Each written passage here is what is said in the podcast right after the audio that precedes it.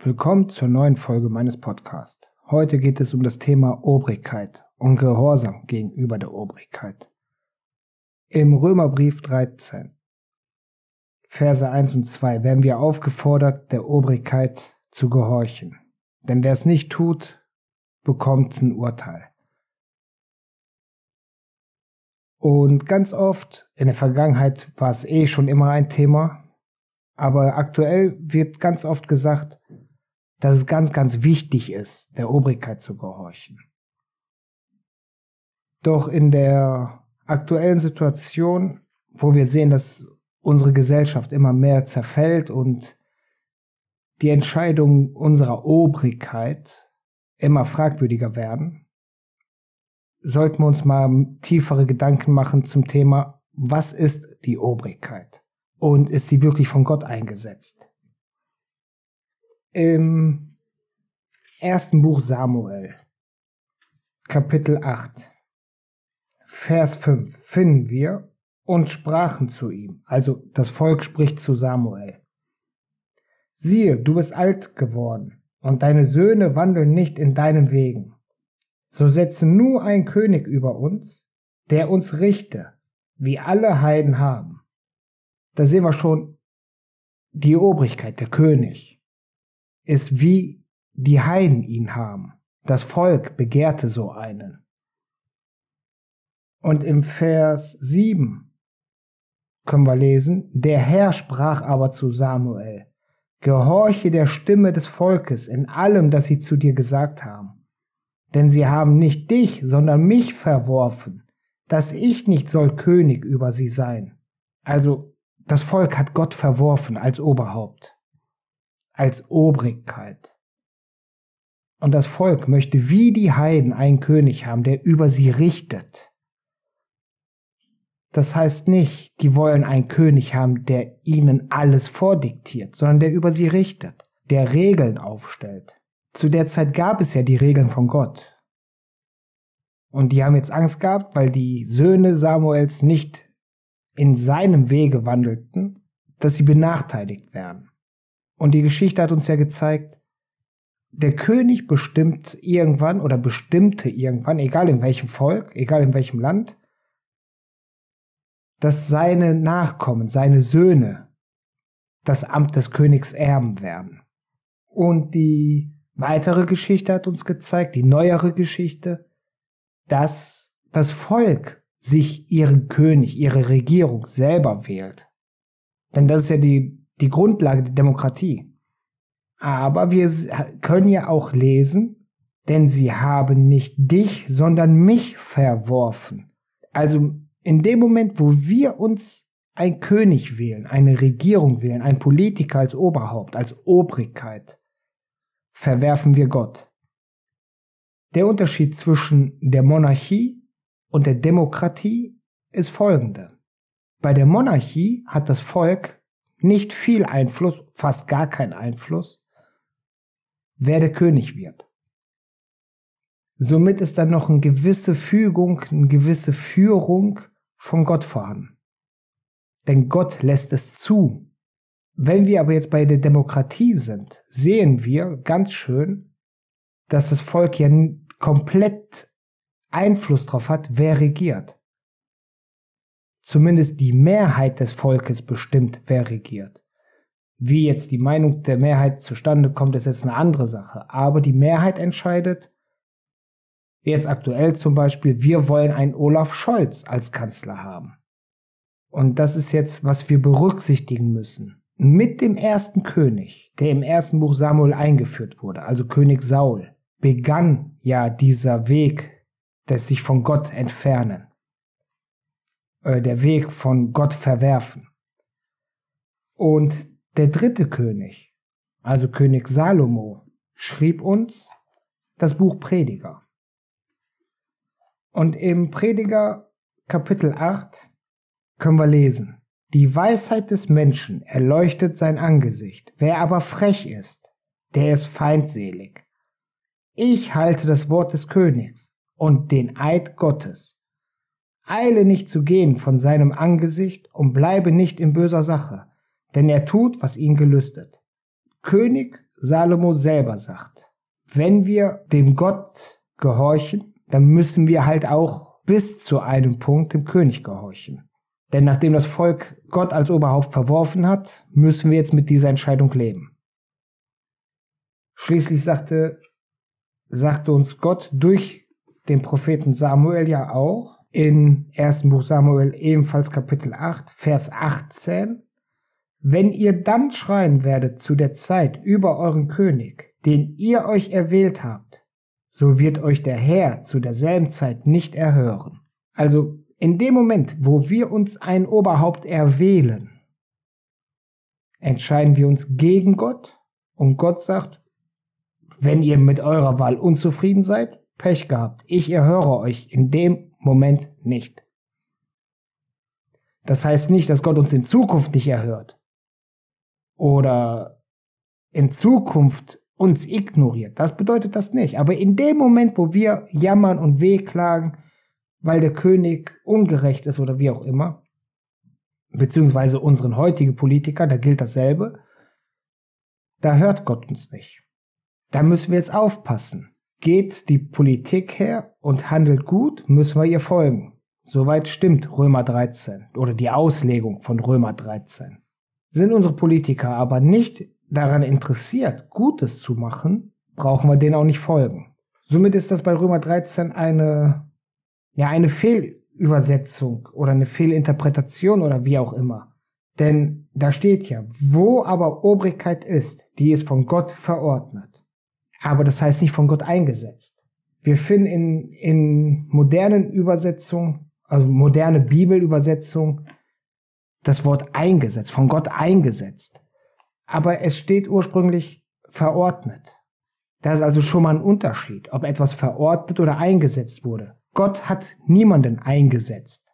Er toleriert unsere Ent Entscheidung.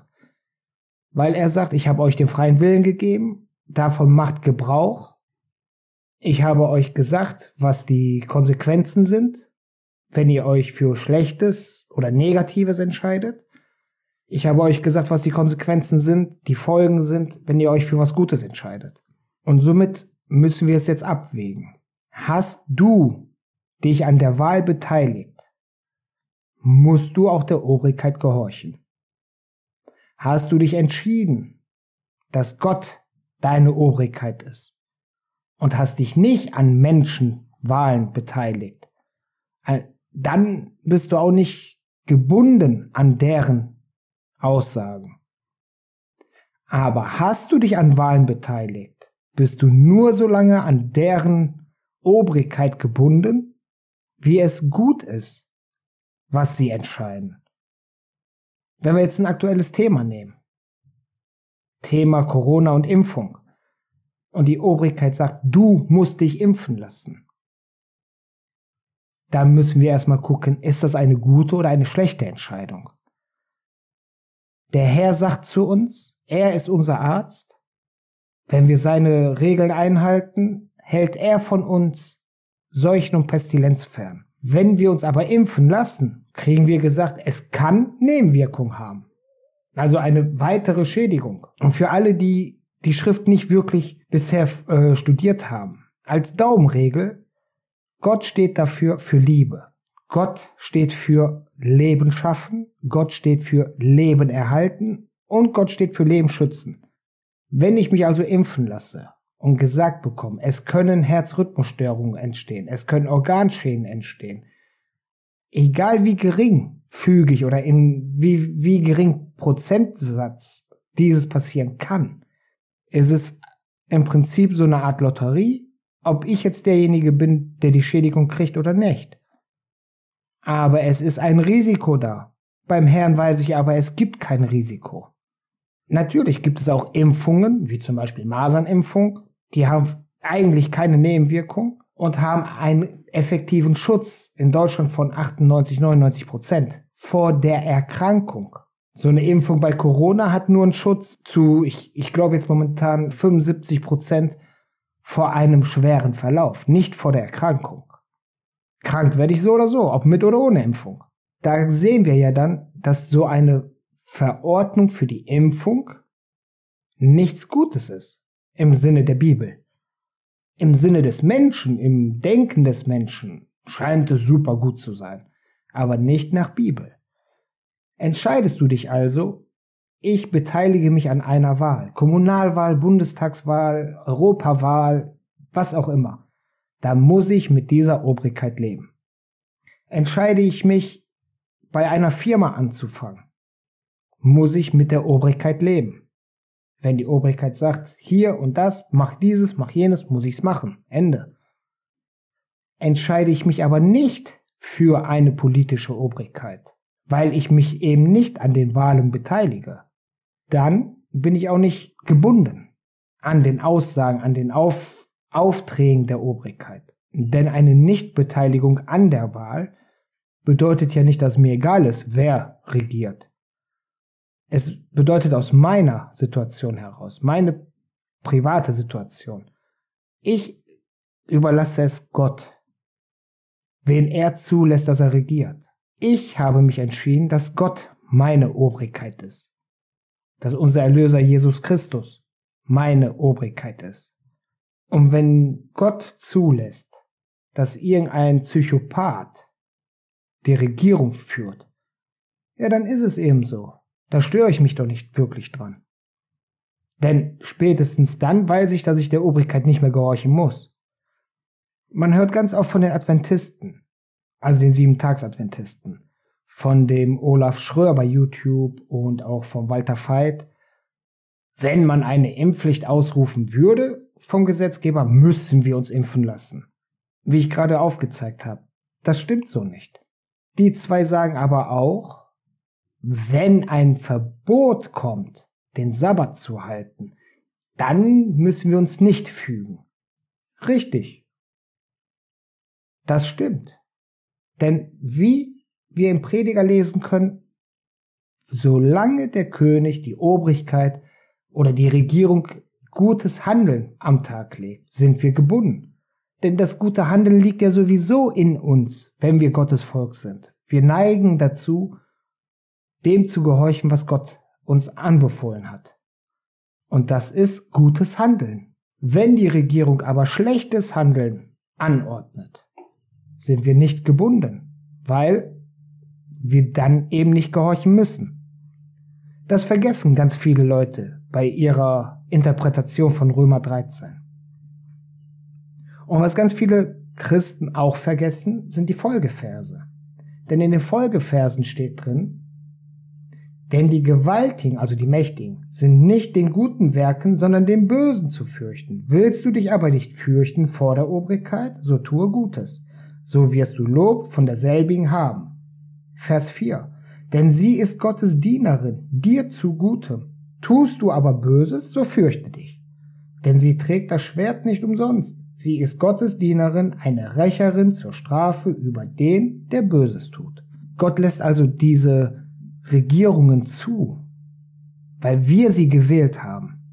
Gott lässt die Regierungen zu, um uns davor zu hindern, extrem Böses zu machen.